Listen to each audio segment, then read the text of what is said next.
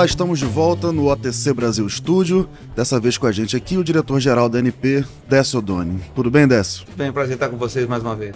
Sou Gustavo Galdardi, eu estou aqui com o Felipe Maciel para essa conversa aí sobre as próximas rodadas e o planejamento que está sendo feito na agência para a partir de 2020.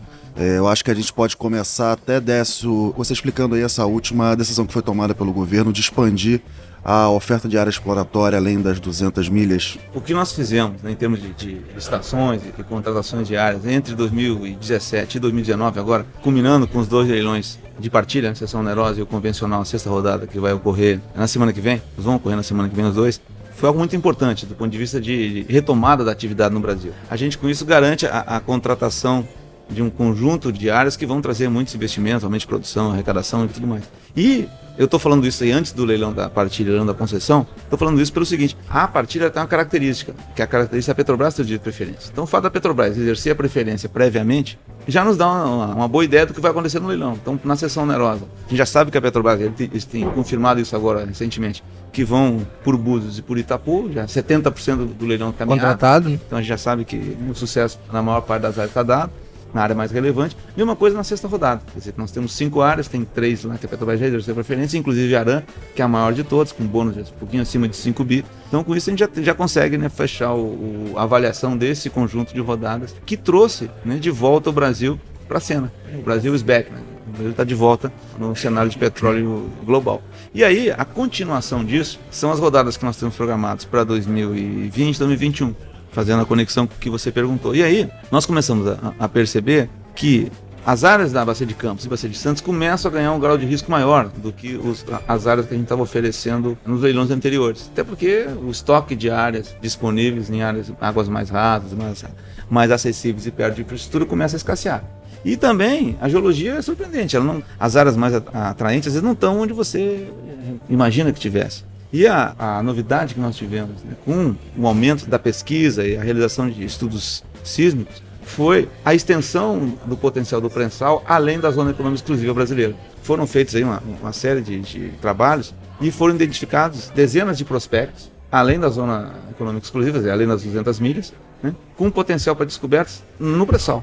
Então, de posse dessa informação, nós fizemos um, um estudo e quando a proposta veio para a diretoria da MP de aprovar as áreas da 16ª rodada, houve a sugestão então de incluir essas áreas fora da zona exclusiva com potencial de pré-sal dentro da 17ª rodada de concessões, justamente por isso, para aumentar a atratividade da rodada, abrir uma nova área de interesse né, e criar um, um, novo ambiente interessante para as companhias é, começarem a, a, avaliar. Nós entendemos que é mais longe da costa, uhum. que é mais de fronteira, que o risco é maior, mas o potencial está lá e a nossa intenção é que esse potencial seja explorado o mais rápido possível. Além disso, já cria as condições para que o Brasil comece a explorar uma zona que nós não tínhamos ainda trabalhado. Isso que eu ia te perguntar agora. É uma região diferente, a gente ainda não tem atividade lá. É, dá para dizer que é uma região de fronteira? Sim, né? dentro de uma área conhecida é a fronteira. Uhum.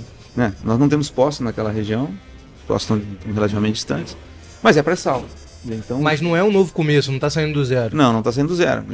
É ainda dentro do limite do pré-sal. Então, a expectativa é que essas áreas, tem dezenas de, de prospectos, possam conter eh, reservas no, no play do pré-sal. Tem uma estimativa de volume já? Vocês conseguem falar em números? Tem, mas ainda são números preliminares e, e, e são até no total confidenciais, mas são bastante relevantes. Uhum. É algo que, que a gente possa comparar com o volume do polígono hoje, das áreas ali de pré-sal? Não, não chega ao volume do polígono em termos é, do que nós conhecemos hoje, mas os primeiros estudos indicam um, um, um potencial é, bastante interessante, que permitiria, é, vamos chamar assim, encontrar um outro pré-sal além do pré-sal, né? não com a dimensão hoje, com a informação que a gente tem, não com a dimensão do atual pré-sal, mas eu diria que é um outro pré-sal além, além das 200 milhas. Mas são dezenas de prospectos? Dezenas de prospectos. E que tipo de estudo que já foi feito nessas Sísmica. áreas? Já foi feito com base nesses estudos sísmicos que nós fomos capazes de identificar esses prospectos. A gente vai ter um leilão de concessão para essas áreas, que a ANP já licitou áreas com potencial para o pré-sal no regime de concessão. Só que agora, pelo que eu entendo, e aí se eu estiver errado você me corrige, são áreas exclusivamente com potencial para pré-sal. É diferente? Eu não não diria que são exclusivamente para potencial de pré-sal. Você tem um pós-sal ali também. Uhum. O que nós enxergamos nesses estudos é um potencial para pré-sal. Não, não descarta a possibilidade de se encontrar a, a reservatório no pós-sal também. Não, não fizemos um estudo da prospectividade desses reservatórios. Tá. Mas Eu- não é uma impossibilidade. Eu estou querendo entender, na verdade, a perspectiva de atratividade econômica que a ANP enxergou nesses projetos. O fato de ser o regime de concessão dá mais atratividade do que o- o- um, um leilão, por exemplo, Olha, acho que partilha? a- acaba sendo nesses grandes prospectos indiferente. A atratividade está dada nos dois, nos dois regimes, tanto que nós tivemos eh, resultados positivos em ambos os tipos de leilões, né, para prospectos dentro e fora do, do polígono. É mais a questão geológica assim, mesmo que caracteriza o interesse. Isso para a 17ª rodada já está fechado, agora a ANP lança edital, é isso? Qual que é o próximo Não, passo? o conjunto de blocos foi aprovado no São 128 áreas, né? 28 áreas. Muitas áreas de fronteira, tem 70 e poucas áreas na Bacia de Pelotas. Áreas de fronteira também, como essa em Campos e Santos. Então é um, é um, é um leilão com áreas mais de fronteira, a 17ª rodada. E aí, uma- vez aprovado pelo CNPE a configuração dos blocos, começa o processo total, a autorização do pro leilão, a abertura de todo o, o nosso processo que culmina com a publicação do edital. Deve acontecer o, o leilão no segundo semestre do ano que vem. Então, o edital, é- esses movimentos só ano que vem, né? Possivelmente o primeiro movimento vai ser CNPE em dezembro, mas agora mudou a, a prática do TCU, que antes exigia 90 dias para acompanhamento dos, do leilão, agora passou para 150. Então, nesse período de transição, passou agora esse ano, nesse período de transição, a gente vai, acho que pelo menos 2020, vai continuar fazendo o leilão de partilha leilão de concessão no segundo semestre. O ideal é a gente ter um espaçamento maior, fazer um leilão de concessão num, num semestre e o leilão de partilha no, no segundo semestre. Ah, entendi. E o leilão do ano que vem já está encaminhado? Como é que de partilha? Já, inclusive as áreas já estão já estão divulgadas. E já está aprovado também pelo CNPE. Preliminarmente sim, depois tem todo o processo né, de formalização definitiva do leilão. Décio, o senhor comentou aqui na sua palestra na abertura da OTC que existe um potencial em alguns campos que estão sendo vendidos pela Petrobras. A gente agora está falando de projetos, né, campos maduros, projetos mais antigos, de até duplicar ou triplicar essa produção. Queria que você explicasse um pouco como é que é esse raciocínio, esse movimento de mercado que a NP está vendo. Isso é digamos, uma, um, um conceito genérico que eu mencionei em função do possível aumento significativo dos investimentos e das intervenções nessas áreas que estão há bastante tempo sem atenção. Já foi né, amplamente comentado que no mundo todo chega um momento em que um campo amadurece e deixa de ser interessante para uma companhia de grande porte e passa para uma empresa de, de médio porte e assim sucessivamente. Às vezes você tem campos aí que já estão no quarto, quinto, sexto, sexto dono né, e cada vez né, com uma estrutura de custo menor. Nós não passamos por esse processo no Brasil ainda. O fato da Petrobras não ter ainda desinvestido em larga escala de ativos maduros, está começando esse processo agora. Infelizmente, o processo ganhou tração e está andando rapidamente agora, depois que a ANP estabeleceu o prazo para a Petrobras se definir em relação a isso. Então nós estamos começando a ver as primeiras transações. E após fechadas as transações, nós vamos ver os novos donos com apetite, com recursos, sem limitação financeira para aplicar naqueles ativos, recursos. E nós vamos ver os frutos desse processo aparecer muito rapidamente. Né?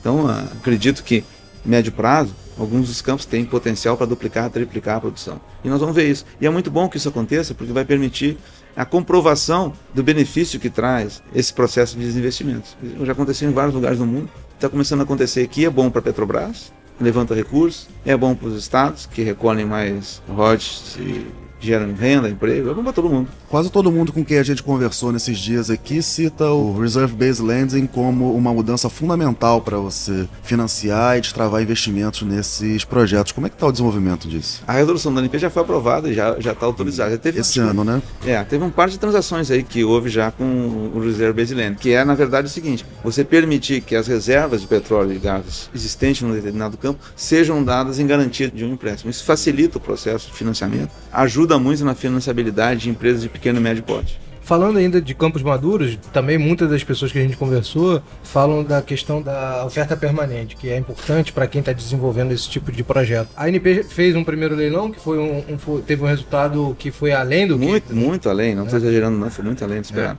Já tem movimentos para frente já, a ANP botar mais áreas? Como é que vocês estão hoje programando isso? Nós estamos programando entrar com a segunda onda de, de blocos aí no possivelmente no início do ano que vem. Hoje tem um número muito limitado de blocos. A ideia nossa é ter 2 mil blocos perto de 2 mil blocos, os blocos antigos que já foram oferecidos foram devolvidos. Nós temos autorização do Conselho Nacional de Política Energética para colocar todas as áreas terrestres na, oferta permanente. Então esse é um processo que vai levar um certo tempo, porque nós primeiro temos que definir os blocos nas áreas de fronteira. Tem áreas de fronteira que nem o bloco foi definido ainda. E deixar lá à disposição das companhias para que possam estudar permanentemente. O dia que alguém tiver interesse, manifesta o interesse. Está em processo também a inclusão de blocos dentro do polígono. O ministro falou aquele dia também na, na entrevista, estava lá. Então já, já houve uma, aprovação prévia no CNPE, o que está faltando agora é a gente definir melhor esse processo e permitir que esses blocos entrem no. Mas a diretoria da ANP aprovou recentemente algum movimento nesse sim, sentido, sim, né? Sim, sim. Na verdade, tinha, o, o CNPE já tinha aprovado. A beleza disso é o seguinte: especialmente essas áreas ali em, volta dos campos maduros da Petrobras, na bacia de campos, nós estamos falando dentro do polígono. Lá atrás, nos anos 70, 80, 90, a Petrobras fez uma série de pequenas descobertas que não eram comerciais naquelas condições ou porque o preço do petróleo não justificava, ou porque ela precisava de uma plataforma para desenvolver aquelas pequenas estruturas não, ou médias não justificavam a plataforma, e aquilo ficou parado. Hoje, com as plataformas já em fase de campo maduro, com a capacidade de processamento disponível, porque aqueles campos estão longe do platô de produção daquela época, hoje não precisa mais da plataforma.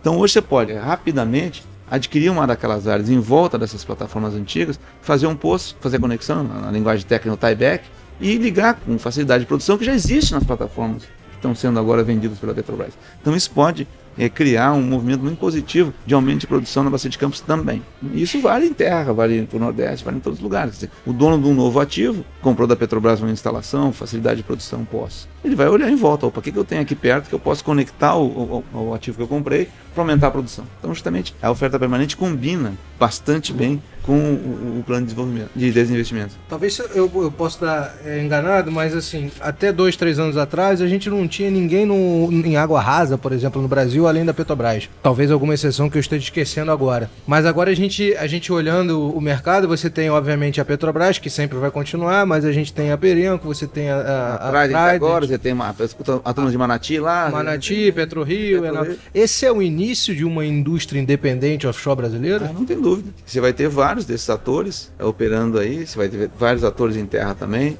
Então vamos começar a ver aqui, acredito, com o Reserve Based Lending, com o Private Equity, um, uma interação maior do mercado financeiro com a indústria petróleo, como a gente vê em outros lugares. E daqui a pouco nós vamos começar a ver a consolidação. Nós vamos ver de repente a IPO das empresas dessas que estão chegando foram as mais bem sucedidas. Você acha que a gente vai começar a ver movimentos como tem no Golfo de México de compartilhamento de dutos de, de escoamento? Ah, não, não, tenha dúvida disso. Não tenha dúvida. Esse, é, esse é o caminho. E, e, você começa a ter empresas de midstream. Você não viu a Petrobras anunciando agora a, a possibilidade de fazer um IPO das rotas? Uhum. Dizer, isso é um, algo que vem sendo discutido desde a época do Pedro Parente, por exemplo. Pode ser uma das maiores empresas do Brasil. Você junta ali rota 1, rota 2, rota 3, transportando aí 50 milhões de metros cúbicos por dia de gás. Olha o faturamento de uma empresa dessa. É.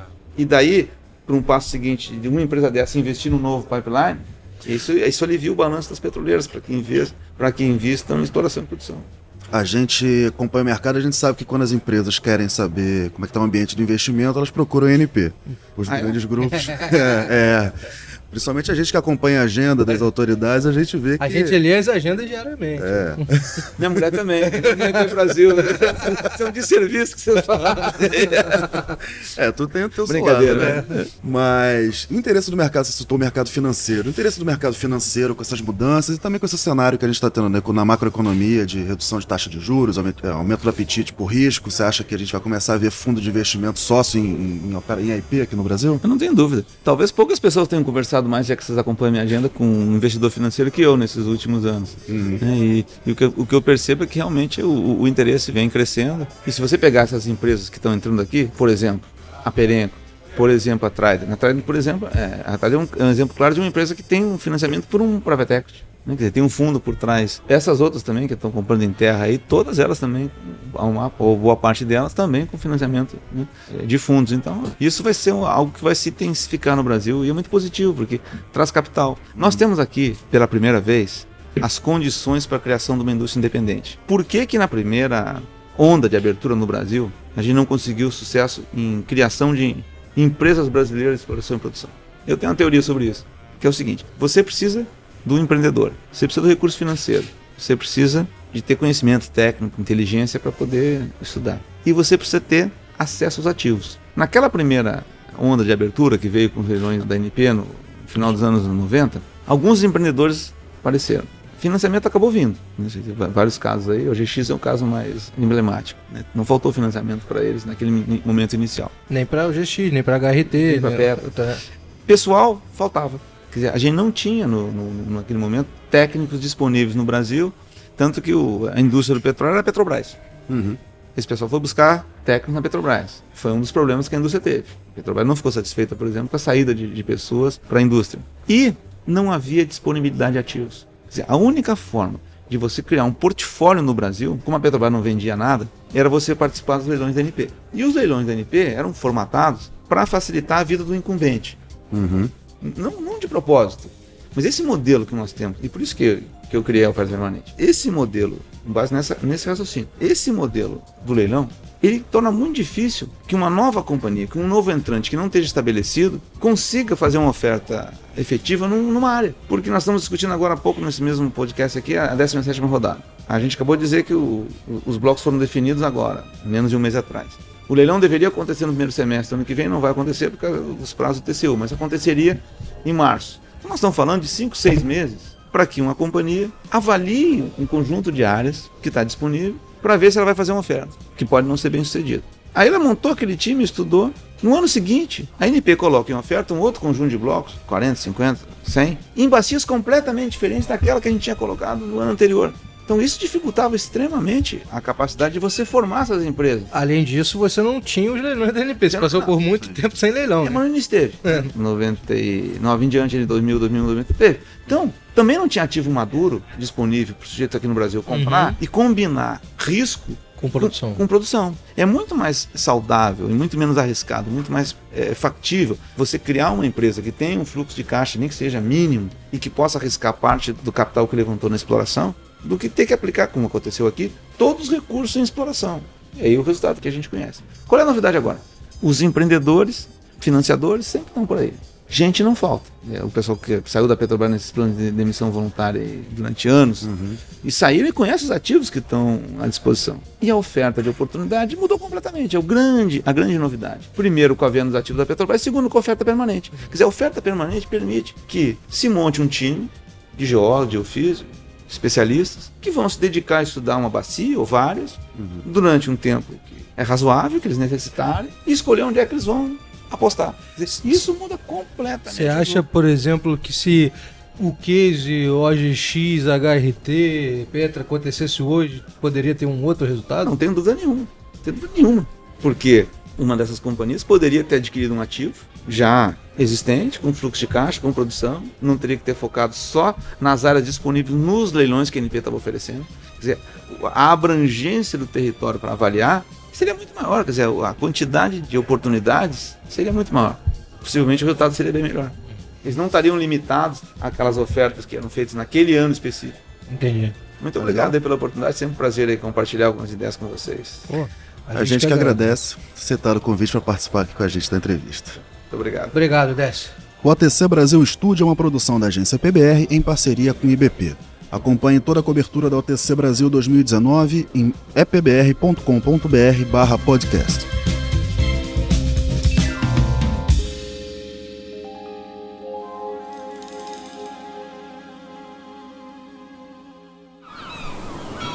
Este podcast foi editado pela Maremoto.